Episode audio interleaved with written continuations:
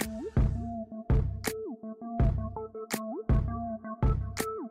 欢迎来到房仲小五的频道，大家好，我是小曼，我是胖咪，嗯，新年快乐！是我们今年度第四度啦，觉得好像今年的跨年没有那么浓厚的氛围，每一跳台啊都是不认识的人在唱歌，是因为我们年纪有了吗？以前我们可能都是看到明星对艺人，现在一转过去完全都是素人，应该说没有接触过的，真的，而且感觉越来越没有那个气氛，不知道是不是因为经费不够还是怎么样，感觉好像一张。眨眼就过了，就过了，然后非常的平淡无奇。可能我们比较年轻的时候。就会想说，哎、欸，要去跨年，反正就一堆行程。然后现在行程可能就是吃个东西，等倒数，看一看转播，然后就这样过了。反正每年的一月一号就是会有一些新的政策出来。你可能不晓得，今年我们的工资又调整了，惨了，物价又要通膨了。对，我是不是想的太负面了？原本我们就是两万六千四百块，现在变两万七千四百七十块，听起来呢，哎、欸，好像还不错呢。以现在的物价来说的话。会觉得还蛮不够用，最主要是一个法案也很快速的就通过了最低工资法。最低工资法要多少？现在就是先照我们的基本工资走，但是因为我们原本的这个基本工资啊，它的法条未接来说，它是一个办法，而不是一个法律。所以现在政府就推动了这个法律，那也代表说，如果你今天公司行号可能没有符合最低工资这个标准的话，它就会罚款。如果觉得你的薪水领不到两万七。一千多，嗯，那你就可以去向劳工局检举。对对，他好像是标定一百五十万，但是事实上我也没有仔细去看，我只是觉得说这个法案通过之后，对我们来讲是一个福利啊。但是我们可能要想说，有一些公司行要成本垫高，他可能就会调涨啊等等的想法冒出来。像前几天新闻才有报五十岚又要涨十块还是五块，万一便当又涨了十块钱怎么办？那我们就想，那是不是刚好啊，涨的这个一千多块来。去补这个物价，哎、欸，还不够好不好？好，算你一顿涨十块，一天涨了三十块，就三十天就涨九九百块。你每天都要再喝一杯饮料，饮料又涨了十块钱。对，这一千块不够补这个物价的通膨、啊，而且它这只只是吃的而已哦，你还不算你住的啊、用的什么的涨价呢。等于说那一千块还不够补贴，实质上是没有效果啦。但是呢，一听到有涨薪水，心里还是开心的。嗯，最主要是我看到那个新闻说啊，人民的最低生活标准每年是二十万，然后呢，我就想说，二十万真的有办法过活吗？可能就是你一天吃两餐，没小孩、没家庭，一个人吃一个人饱。你一个月吃饭你要抓一万块钱吧？那一年下来十二万，嗯，这还不算租金哦。那你还要电话费、油钱、保险费、民生用品。其实你买一买会很可怕呢。你像啊，洗发精、卫、嗯、生纸等等之类的，而且如果感冒，就是还要看医生。然后今年健保又要调涨，反正就是一些费用也跟着调涨了起来。尤其是今年政府呢要开始去规范一些排碳的大户，比如说你可能是钢铁业啊，就是一定会排放一些二氧化碳出来。这个呢要计算，然后你要缴税金了。但不是从今年开始征收，他是说，哎，今年计算，然后你明年度二零二五年，哼，可能就要缴费了。啊，那一个税金就是人家说的碳费，但是他收了这个钱，还是希望他在环保这一块可以做好啦，就是。他们的公家机关多做一些利于环保的事情嘛？嗯、可是呢，就是觉得说，哎、欸，今年元旦一月一号，其实就是有一些新政策上路啊。哎、欸，当然，基本工资这个对我们来讲，一定是最多人会想要注意的。刚好新的一年，很多新的客户他们会想要找房子，不晓得要从哪里看，或者是说呢，哎、欸，不知道要找什么类型，想要先做功课。所以呢，其实新的一年呢，我想说跟大家聊聊房地产，它就是一个房子土地的概念。但是呢，很多人都想说，这些类型到底有什么？差别一直以来都是跟大家讲说，在买房这件事情上面啊，就是呢，依照自己的能力，不能够全部砸下去，都是要预留一些扣打起来。而且啊，在选择类型，当然都会依照你的需求跟预算下去考量啊。因为我们毕竟不是很有钱的人，如果像郭台铭或者是像代，他们买房子根本就不用去想说，哎，我要买大楼还是买透天？我有钱我就直接买了啊。有钱就是任性。所以呢，很多人都会想说，哎，类型来讲，其实。很多啊，像是透天大楼、公寓、平房，其实很少地方有。再来就是农舍，很多人就会向往田园生活，然后有一大块的农地，过上隐居生活。对对对，自给自足。所以大部分自住的考虑的可能就是哎、欸，透天大楼或公寓这种类型。可是透天分了很多个细项，现在很多人都会说车数啊、店数。其实我觉得以前别墅可能就是有庭院哦、有空地的才叫别墅，但是其实现在定义好像没有到那么的细了。我觉得一般骑楼式人家都会叫店数，但是其实现在很多人开店也不一定会用骑楼式的啊。之前我们有一个客户，他是做网拍，实体店面也有，就把他的车库改成是服饰店。尤其是现在，如果你想要买一个店面，想要在商圈可能路大条好停车，年轻人要创业啊，可能很难去摸到那个总价的物件。所以现在很多年轻人都会想说，不一定要局限于店面形态、骑楼式这一种，我可能就车库型改一改，或者小巷弄里面，因为现在很多那种网红店，它也不是在一个很热闹的地方。因为像跟我朋友有时候聚餐去吃，嗯、我们也不是吃一些知名的餐厅，他们都会去找那一种现在很流行现代复古、掺杂工业、怀旧的那一种文青风格。你台南就很多这种店，在巷弄里面，它一样是老旧的建筑物，但是它老旧让你觉得很精致。可能就是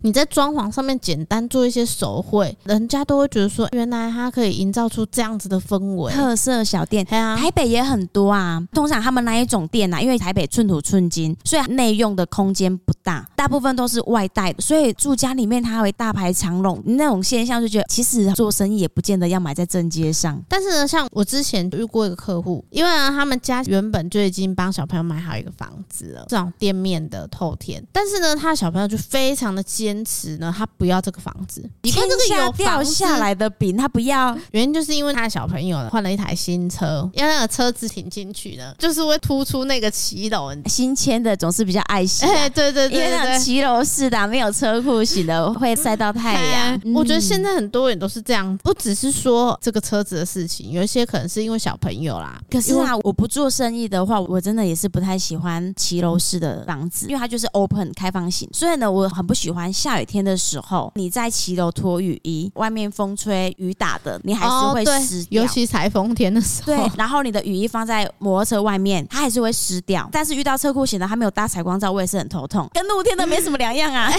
可是你说到这个啊，现在的人要找车库型的，其实蛮困难。不知道你有没有发现，现在新建啊，因为法规的关系，嗯，所以它前面就是每当包起来，以前哦还会二次施工多盖一个车库，现在不行，就是直接要整个大退缩，前面做绿地，它顶多你一样停车功能，可是你已经没有封闭式的车库，所以说现在其实你要找车库型好像也很难，除非你往社区型找。不过社区型要盖表嘛，是不是盖起来啊？现在大部分都是盖这样子的形态啊，不晓得是从哪里流行来的。很多客户会觉得说，嗯，这样很不方便。但是我觉得有时候要接受这个市场，因为你后面出来的新间，它就是这样子的形态，你已经没有其他选择，除非你就是看中古的。怎么设计呢？消费者还是得要买单，除非说你不喜欢就要自己盖啊。当然，如果你今天看什么不喜欢，然后你又很有钱，置地之间这种你可以找啊。只是说现在土地是真的很难找，尤其是今天要在人武啊、左营、像三明区、像南子，你可能要找那种小块的建地，刚刚好是符合你的需求的，可能也是一个难度啦。因为现在很多建案土地，你很难去控制你的对面什么时候要盖，或者是你隔壁什么时候要盖，甚至它面宽有没有办法跟你一样，这都很难控制啊。像前阵子那种社区型啊，其实很多长辈不太喜欢，就是会觉得说它是无尾巷，而且啊有一些又有管理费。但是哦，我最近跟客户聊天，反而是跟我说，社区形态的可以，但是道路的无尾巷不行。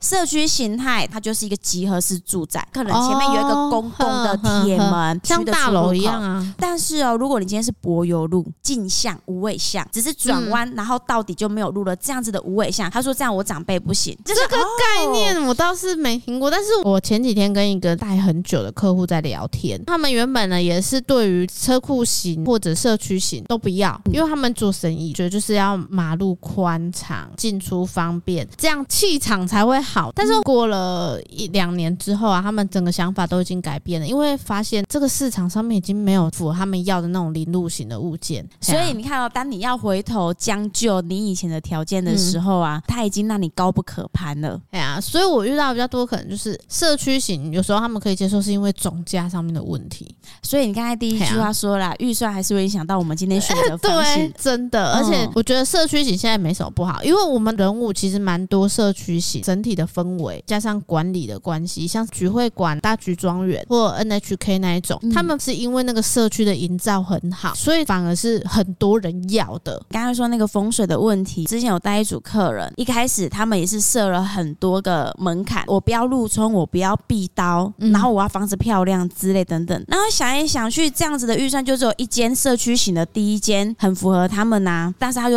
刚好正对社区门口，刚好迎接大马路，看出去它就是一条直直的路冲。路冲。然后呢，一开始到门口的时候，他就跟我说：“啊，我不是跟你说我不要路冲吗？”然后我就跟他说：“你跟我进去看，你就知道了。”进去 run 了一圈之后啊，他就说：“哈，其实外面这个路冲也没有怎么样啊，因为那个房子真的是太棒了。因为有时候你进去看的里面的优点大于外面的缺点。虽然社区型啊、车库型、骑楼型，但是回归本质，它就是一个透天，它就是有土地。可是啊，其实我说非常现实面的一个社会形态啦。但是我不知道这样子讲会不会去伤到其他人。可是呢，我真心的觉得，就是呢，预算越低的客户啊，越会挑剔房子，就是邻居怎么样，风水怎么样，道路怎么样，坐向怎么样。预算高一点的客户啊，他不会因为很多的小细节去纠结，纯粹就是房子不喜欢。我觉得这个原因有可能就是钱，因为他觉得呢，今天花了这个钱，我可能就是全部的积蓄都下去了，觉得说好像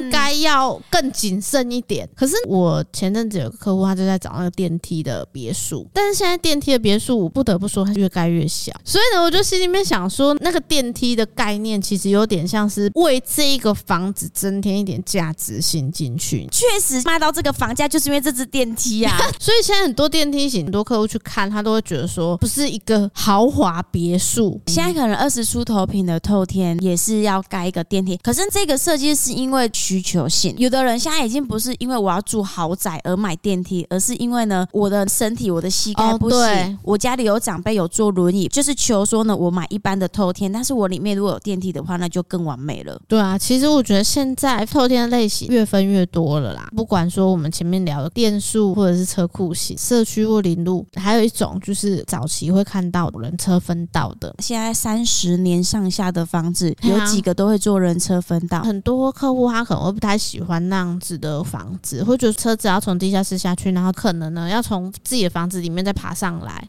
或者是另外一个走道再走上去，会觉得很麻烦。但是我觉得换一个类型来想啊，其实现在很多房子不是一楼都只有车库吗？差不多一样的概念，只是呢，我的车库在地下室，就是你的房屋降了一层下去。对，这种类型的房子啊，我觉得也有一定的优势在。如果你有小朋友，像这样子地下室是车库，你有一个中庭花园是蛮方便的。其实是都有符合需求。很多人会迷失啊，就是因为一个感觉问题而去忽略掉它实质性的需求性。嗯，但是这个物件符合它四个房间，有客厅、有厨房啊，又可以停双车啊。说真的，只要是透天型的产品，我觉得都不用太去设限，它是社区型、临路型、车库或者是店面型的。现在很多人他的想象力很丰富，对于家里面都可以规划成自己想要的样子。我们都知道南部人啊，就是很爱透天，但是呢，前阵子呢，我。有一个客户朋友刚好做那个室内装潢，他就跟我讲说，现在年轻人好像很爱买那种大楼。我就说可能是钱的考量。像我自己来讲，如果我就是小家庭，大楼其实是更方便的一个选择，对，会比较简单。而且只要看到有电梯，我们都叫大楼。其实它是有大楼跟华夏两个区别，还有电梯公寓，但是会叫华夏，可能就是七到十一层。可是现在新建案，其实你已经看不到大概七到十一层，因为建商要多卖一点嘛。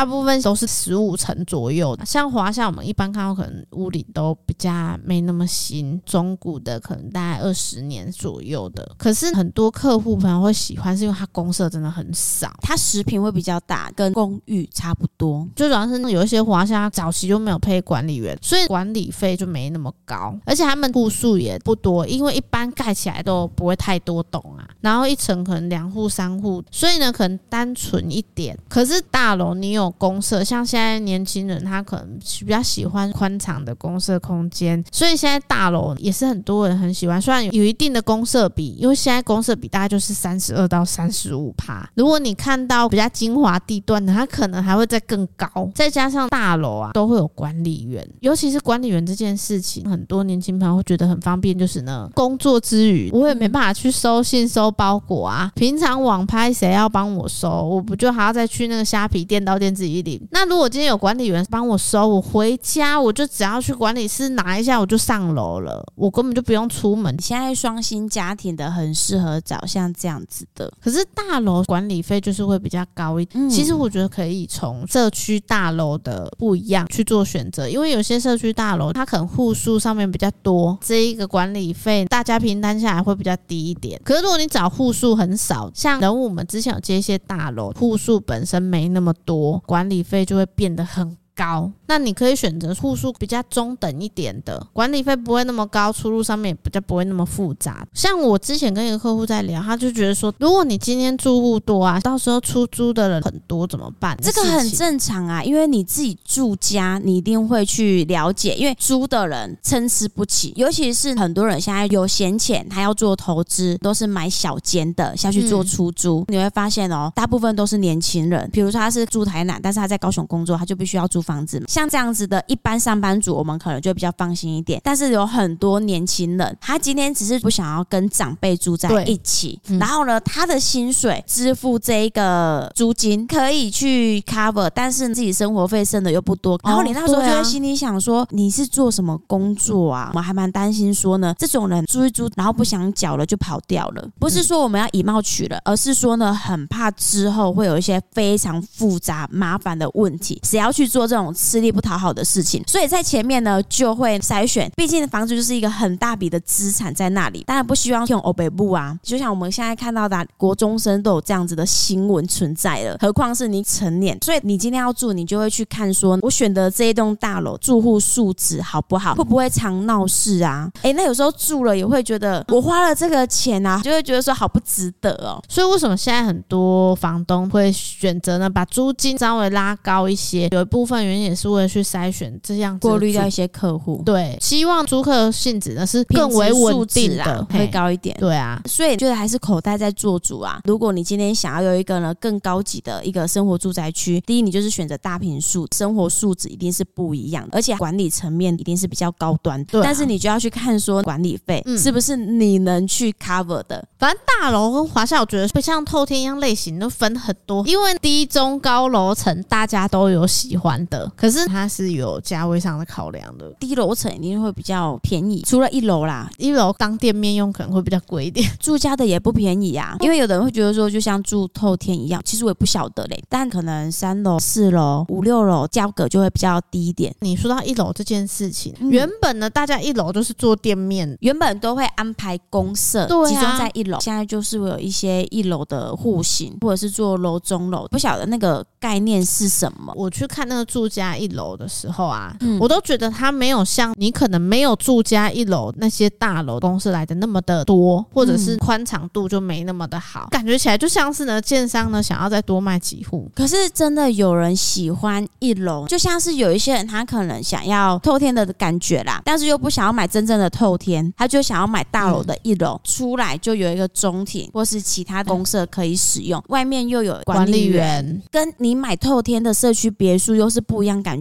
哦，因为你这。一个是有一个呢，室内的住家空间以外的公共设施可以使用，嗯对啊、就像是住饭店一样，这样子其实也还不错啦。照这样子讲，其实住家一楼它要卖比较高，可能也是有它的道理在。可是大楼啊，低楼层，有些人他可能会想说，因为价位比较便宜。可是我发现老一辈他都不太喜欢高的，怕因为那个地震真的有差呢。三楼的摇晃跟七楼、八楼、十五楼的摇晃那个程度是不一样的。哎，在三楼的摇晃可能就像是不倒。翁的屁股那样子小小的幅度，七楼八楼就像他的腰一样这样子的幅度。如果在十五楼的话，好顶这样子的幅度，哎，太可怕了。像我妈是比较爱中楼层，因为对于这个数字非常的在意，她常常就会讲说呢，六跟八是最好的，那再来就是七，然后六七八这几个数字呢，就是建商呢会卖贵的那种楼层。可是我对我来讲，楼层不是很在意，能睡就好了吧？如果是没有惧高症，然后也不担心地震的人，他是真的比较爱中楼层。顶楼以前人家是说很怕热，可是我觉得现在大楼没有隔热的问题。如果呢，大家对楼层有想要了解的话，我们之前好像有录过一集，大家可以什么样的楼层要去避免？大家可以往我们以前的记录上面去找找看。我们讲完电梯大楼跟华夏它的区别之后呢，我觉得呢，你刚刚讲那个电梯公寓，在我看法里面，它就是公寓，只是把它再装一个电梯。啊，一样就是大概就只有五楼五层，就高级多了，好不好？他也是没管理员，户数这么少还请管理员，那就要花很多钱了哎，不如住大楼就好啦。你还有一些公社可以用，就是会怕遇到那种不给你缴钱，那个电梯以后会变废墟，会去担心这件事情。嗯。可是你说的这件事情，你只要有电梯的，你没有一个完善的管理制度的话，都会去遇到的。我们有遇过华夏没有管理员的，嗯、久了老了就是。就遇到这样子的问题，你可能现在电梯公寓新兴的，大家住进去都有一个莫名的向心力啊。可是你住久了啊，二十到三十年，三十年过后，大家还能不能维持一样的共识？这个真的是很难说，因为你一定要有一个制度，大家才会去守规矩。你只要没有了，大家就会随便。就像是呢，有的人可能很自爱、很自律，我的东西就是放好。可是有些人他就觉得说呢，公共走廊啊，边边角角大家用不到，我不会去挡到人家的路，就要放一些脚踏车，图自己方便。所以这时候就会有一个对立的产生了，谁是恶邻居这件事情，大家都会站在自己最有利的立场上面去想。所以你看到、哦、有没有一个公共的制度，就会有这样子的事情衍生。当然，我们在买房的时候呢，公寓电梯一定是价格比较低的，而且很多人都是觉得说公寓很便宜，没有错。但是问题是它就是四十几年啊，就算整理过后，它的骨子里还是老灵魂，对，它就是旧啊，所以呢。很多人他就会比如说这么旧的房子还要这么贵，那我再多添个几百万，不是可以买新的吗？讲都很好讲啊，可是呢，多添的这个几百万啊，你一个月薪水你可能就要多支付一万、两万、三万了，哎，啊，你有没有办法去支付？对啊，而且旧公寓说它很脏乱或者是不太好，我觉得可能要看那一栋公寓大家住户维持的状态，还是会有水准很高的公寓。我们也是遇到就是有些公寓大家整理的很漂亮，大家就固定居住生活你。不用去担心说素质会差到哪里去，除非今天那一栋公寓那有一个超级热心肠的人把这一个邻里关系打好，甚至呢那边打扫之类的，遇到这一种的就有机会。他是想选里长。